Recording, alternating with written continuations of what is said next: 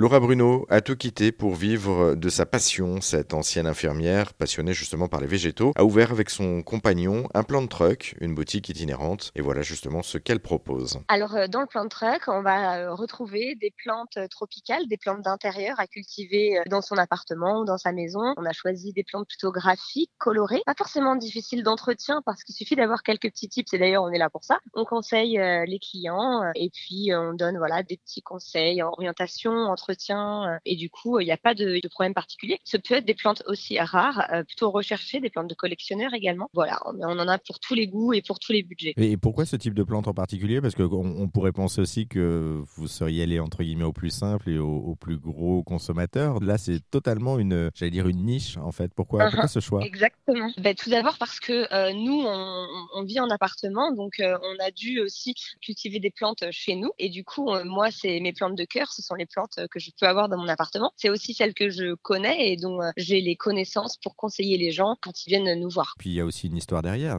que vous racontez pas et, en filigrane. C'est aussi une histoire de coup de cœur et d'amour avec une, une, découverte lors d'un voyage. Ouais, c'est vrai.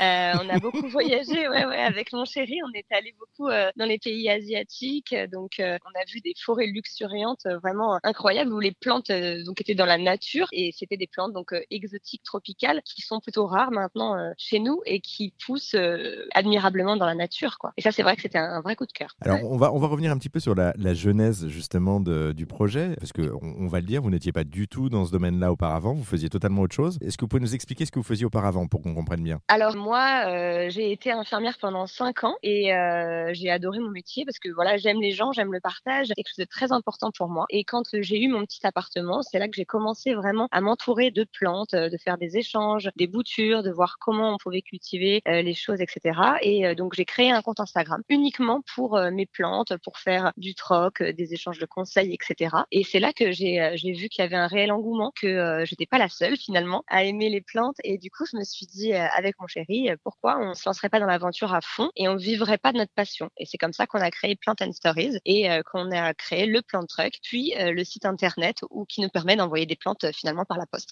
Votre moitié, comment a-t-elle réagi justement? Bah, Finalement, l'idée, elle venait presque, presque de lui parce que lui, son rêve, c'était de créer une entreprise familiale qu'on puisse partager ensemble. Et du coup, c'est, ça venait aussi de lui. allez, on se lance. Je vois que ça te passionne vraiment et quand tu parles de plantes ou quand tu parles à tes plantes, ça te génère quand même euh, une certaine émotion. Et pourquoi alors euh, tu ferais pas ça toute la journée finalement? Et donc euh, du coup, voilà, on s'est lancé à deux et on a embarqué avec nous la femme de son frère dans l'aventure, qui nous aide aussi énormément. J'aime bien l'idée de passer votre vie la tête dans les plantes et à parler aux plantes. C'est quand même.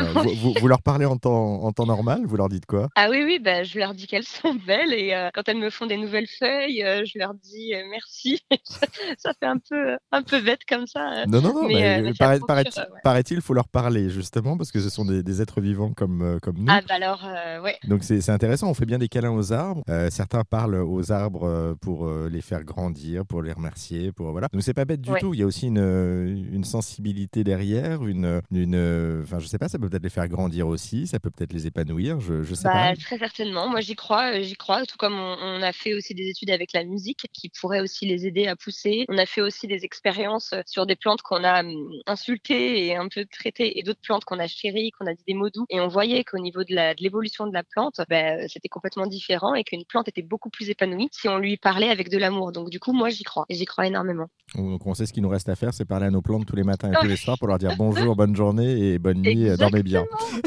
Exactement. Et mon chéri s'y aussi. Tous les matins, on dit bonjour aux plantes. Pour en savoir plus sur la boutique itinérante de Laura Bruno, direction euh, notre site internet erzen.fr où l'on vous a mis euh, tous les liens en ligne.